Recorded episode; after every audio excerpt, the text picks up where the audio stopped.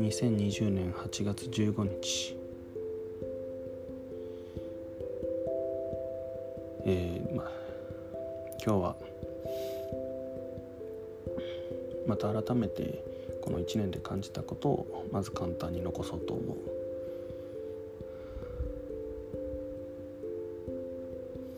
今日久しぶりに会う友人と話していてああこの数年間の中でいろんなことがあったんだなっていうのを改めて感じました。前にも話したかもしれないけどこの1年がやっぱり一番大変。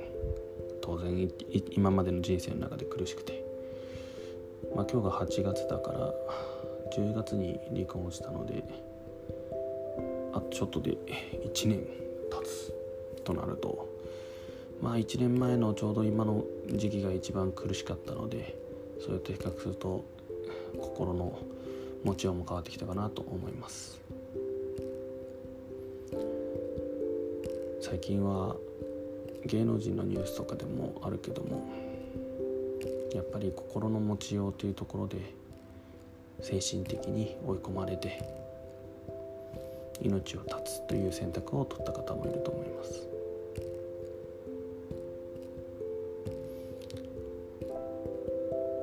僕がそのとそれを見てそしてこの1年間で改めて思ったのは本当に、まあ、見てくれている自分のことを見てくれている支えてくれている人っていうのはいるんだなってことが感じました。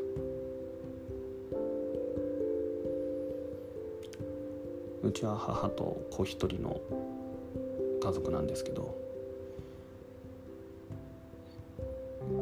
その離婚するって話になった時に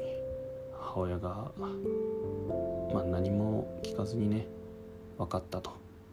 まあじゃあいつ帰ってくんのっていう話をしてくれて。で当然のように迎えてくれて。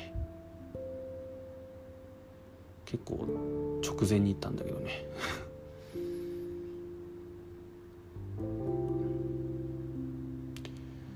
こういうことはまあもちろん当たり前っていうふうに思う人もいるかもしれないけど、まあ、家族っていうのもあるかもしれないけどやっぱり知人や友人に報告をするともちろん心配してくれる優しく心配している方っていうのもいらっしゃる。それはとても嬉しい。ただやっぱり思っていたような反応とは違う方もいるよね。まあ別にその人が何も悪くはないんだけども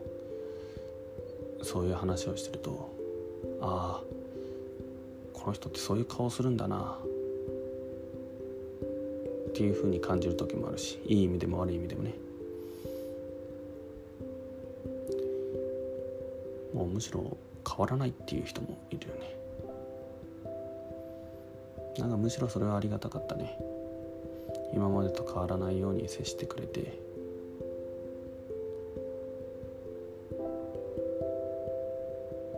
今までと同じ場所を提供してくれたっていうのはすごい嬉しかった。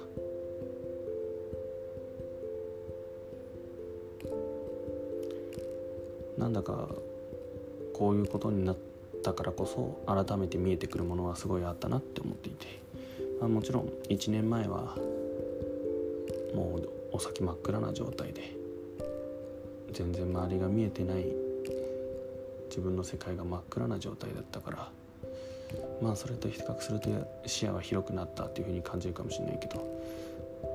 うん、でもこういうことがあったからこそ見えた光景新しく見えた光景っていうのがあってその見えた光景がまた新しい自分の価値観っていうものを生んでくれたなって思った。